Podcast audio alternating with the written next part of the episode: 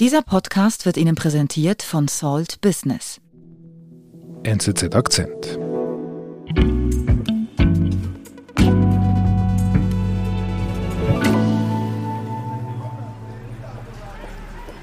Sag mal, was ist denn das für ein Lärm? Wo stehst du da?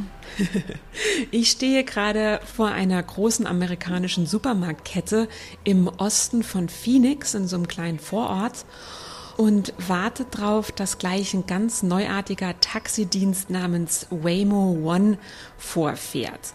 Und zwar sind diese Fahrzeuge von Waymos die ersten in ganz Amerika, die komplett fahrerlos unterwegs sind. Mhm, mh.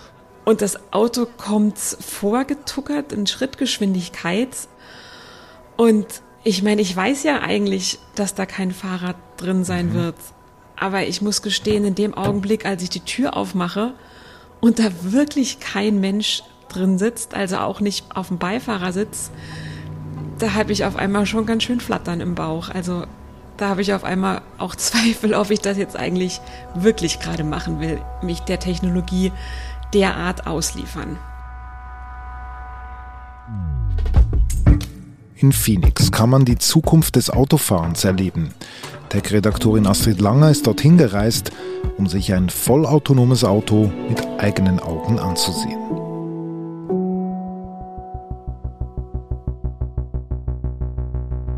Jetzt bin ich aber gespannt, Astrid. Also bist du jetzt eingestiegen oder hast du es jetzt sein lassen? Also die Neugier hat dann doch überwogen und äh, ich bin dann tatsächlich in das Fahrzeug eingestiegen. Mhm. Und das war schon so der erste komische Moment, David, weil normalerweise gleicht man ja bei diesen Taxidiensten oder auch gerade bei Uber seinen Namen kurz mit dem Fahrer ab und das ist einfach ein Zurufen. Aha. Und dieser kleine Schritt, der ist natürlich, wenn da kein Mensch drin sitzt, so ein bisschen schwieriger. Also mein Handy hat dann eben vibriert und gesagt, das ist dein Fahrzeug, geh da rein. Mhm. Und da warst du da ganz alleine, steigst ein und was ist so dein, dein erster Eindruck, wenn du da, da ganz alleine reinsitzt? Ja, ich glaube eben diese Einsamkeit, das ist wirklich ganz komisch. Mhm.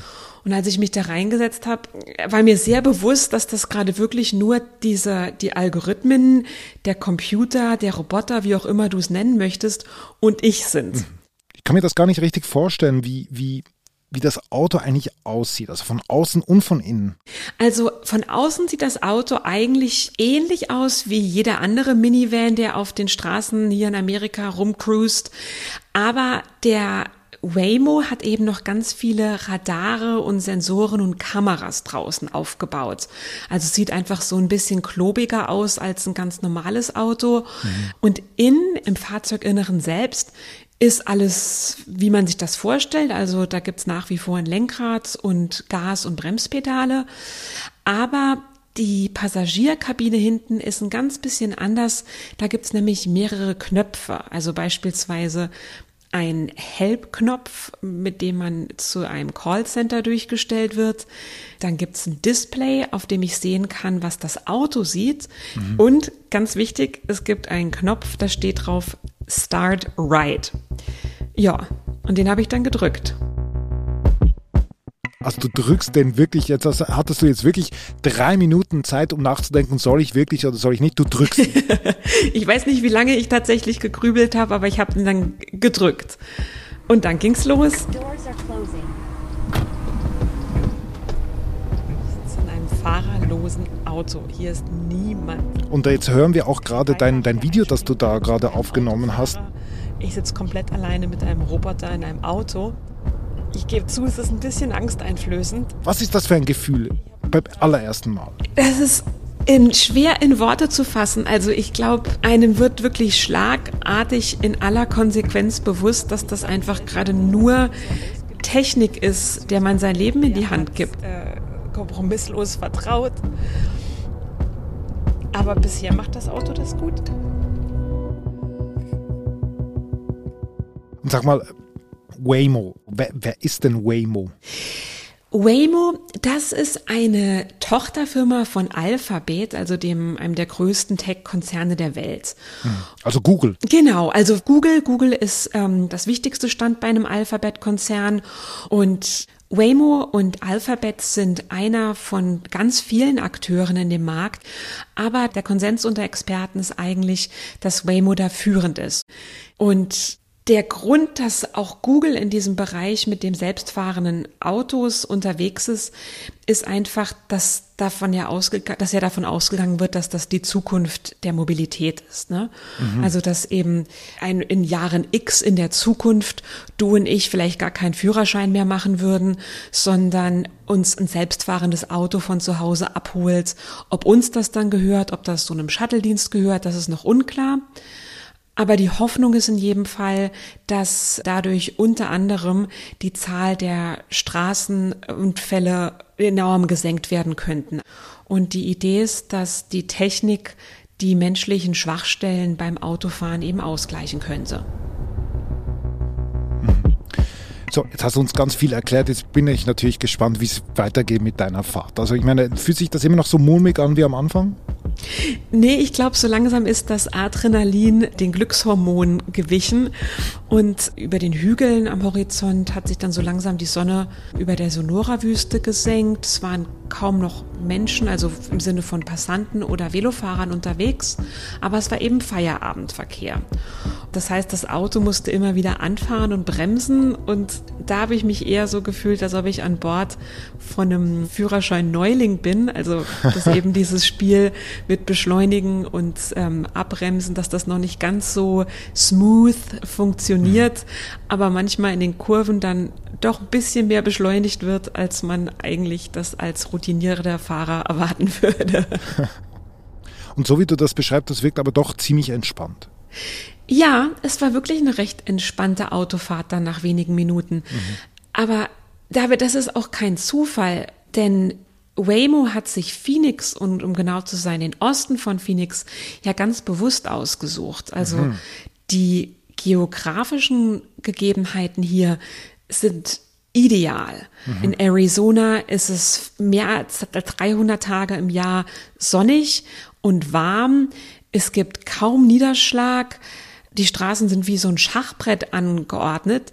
Also da geht's wirklich meilenlang geradeaus. Die Straßen sind nicht so verschachtelt wie bei uns in Europa. Aber es sind eben nicht nur die geografischen Gegebenheiten, die Arizona zu so einem guten Labor für selbstfahrende Autos machen, sondern auch die politischen Rahmenbedingungen. Mhm. mhm. Denn der Gouverneur und die Regierung von Arizona, die haben vor einigen Jahren, 2015, ganz bewusst den Entscheid getroffen, dass ihr Gliedstaat zu einem Hub werden soll für selbstfahrende Autos in Amerika. Aha. Also die haben wirklich sich bemüht, die Regulierung so niedrig anzusetzen, dass Firmen wie, Waymo, aber auch ähm, andere Firmen, die in dem Bereich forschen, ganz gezielt nach Arizona geströmt sind.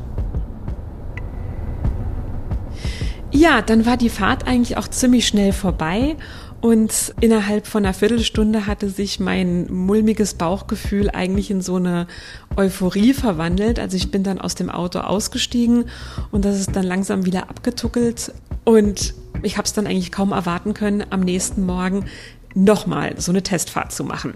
Ah, echt, das erlaubt das Spesenbudget der NZZ. Gleich nochmals. genau, ich glaube, die 15 Dollar für eine viertelstündige Fahrt, die konnten wir uns zum Glück gerade noch leisten. okay, ja, da bin ich ja froh. Und dann bestellst du dir noch einen am nächsten Tag. Am nächsten Morgen hat es ein bisschen geregnet in Arizona und da habe ich da erstmal abgewartet und danach, als dann wieder die Sonne schien, bin ich raus und habe mir ein anderes Waymo bestellt. Ja, aber dann gab es erstmal eine Überraschung. Wir sind gleich zurück. Über 100.000. So viele Geschäftskunden in der Schweiz vertrauen bereits auf den ausgezeichneten Service und das sehr gute Netz von Salt Business. Erkundigen auch Sie sich nach dem passenden Mobilfunkangebot für Ihr Unternehmen.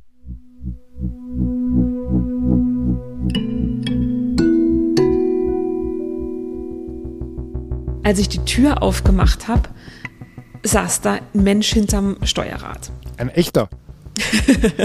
ja, total langweilig, ne? Da war einfach ein Fahrer im Auto. Wieso? Was ist da los? Ich war dann auch total irritiert und dachte mir, ich dachte, das ist ein fahrerloser Service und habe dann, wie man das so macht, versucht, mich mit der Fahrerin ein bisschen zu unterhalten. How's your day going so far? Pretty good. Yeah. Pretty good, yeah. Aber die war relativ wortkarg.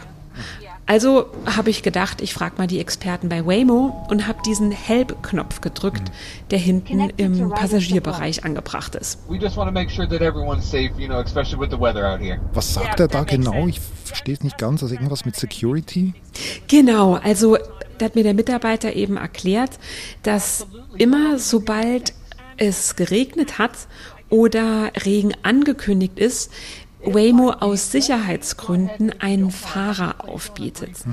Und dazu muss man wissen, dass eben Niederschlag oder auch nur die Gefahr von Niederschlag, kleine Pfützen auf der Straße, diese bemerkenswerte Technologie ziemlich ins Schleudern bringen können. Aber das verwirrt mich schon, weil ich meine, regnen tut es ja auf der ganzen Welt immer wieder und wenn die wollen, dass solche Taxidienste weltweit dann irgendwann mal angeboten werden, dann müssen die ja auch mit, mit Regen klarkommen. Also prinzipiell ist es so, dass jeder Hersteller von selbstfahrenden Autos nach wie vor noch Probleme mit Niederschlag hat. Mhm. Also diese, diese vermeintliche Banalität für uns Menschen, die stellt sich eben für die Computer zu einem echten Problem heraus. Mhm. Das soll gar nicht heißen, dass die Fahrzeuge bei Niederschlag fahruntüchtigt würden, aber es ist einfach minimal weniger sicher.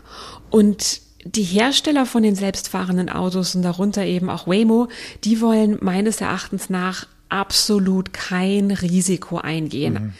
Denn 2018 gab es einen Vorfall, der diesen Firmen allen ein mahnendes Beispiel war. Mhm. Was ist da passiert? Uber, also der Ridesharing-Dienst, den wir alle kennen, die waren damals auch in Arizona unterwegs. Nicht mit fahrerlosen Autos, aber mit selbstfahrenden Autos, die hinter dem Steuerrad immer noch einen Sicherheitsfahrer hatten. Mhm.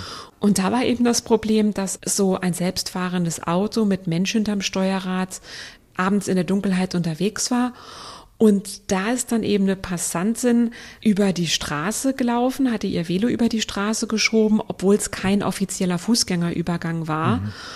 Und das Auto hat die Passantin zu spät bemerkt. Der Fahrer hatte, wie man dann später herausgefunden hat, statt auf die Straße zu schauen, Filme auf seinem Handy gestreamt. Sprich, das Auto ist mit einer vollen Fahrtgeschwindigkeit von ungefähr 65 kmh in die Frau reingedüst. Ja, und die Frau ist dann leider bei dem Unfall ums Leben gekommen. Das war eben die erste Passantin, die von einem selbstfahrenden Auto getötet wurde. Mhm. Und ich gehe mal davon aus, dass wenn du das jetzt erwähnst, das war quasi wie eine Art, wie eine Art Wendepunkt in diesem Prozess des Testens mit solchen Autos.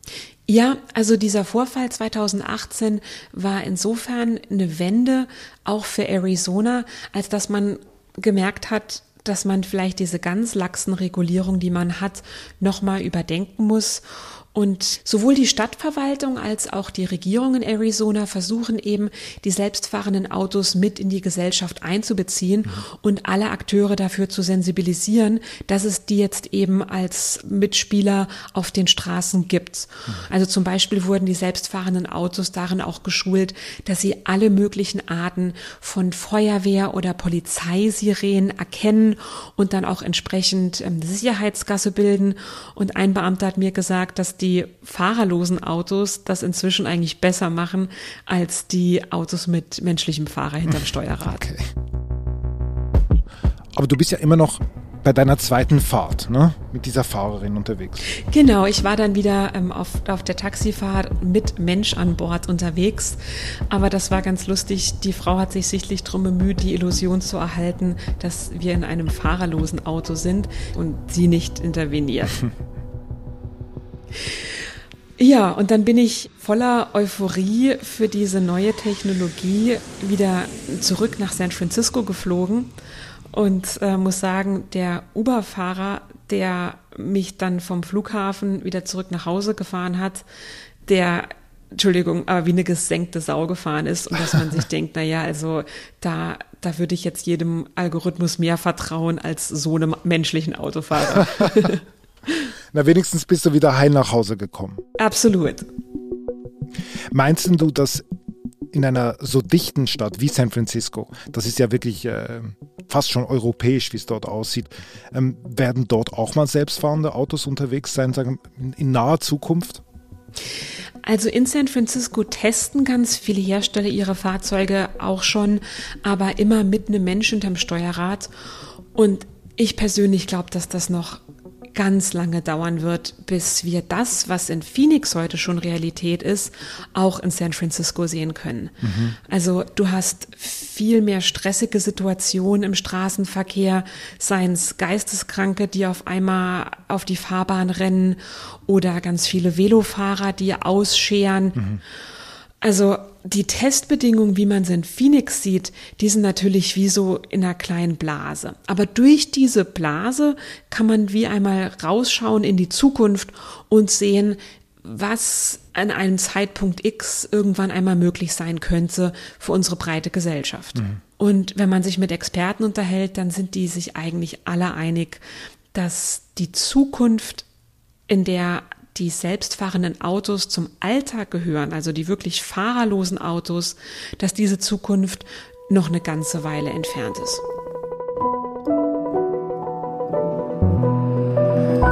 Liebe Astrid, du hast dich auf jeden Fall für uns da hineingewagt. Ähm, vielen Dank dafür. Sehr mutig. Sehr gerne, immer wieder, David. Eine Frage hätte ich auch noch. Ähm, ohne Fahrer, wie hast du das gemacht ähm, mit dem Trinkgeld? Trinkgeld für den Computer, das gab es dann doch nicht. Vielleicht in einigen Jahrzehnten. Auf jeden Fall. Vielen Dank nochmals und liebe Grüße nach San Francisco. Danke, David. Tschüss. Ciao, ciao. Das war unser Akzent. Ich bin David Vogel. Bis bald.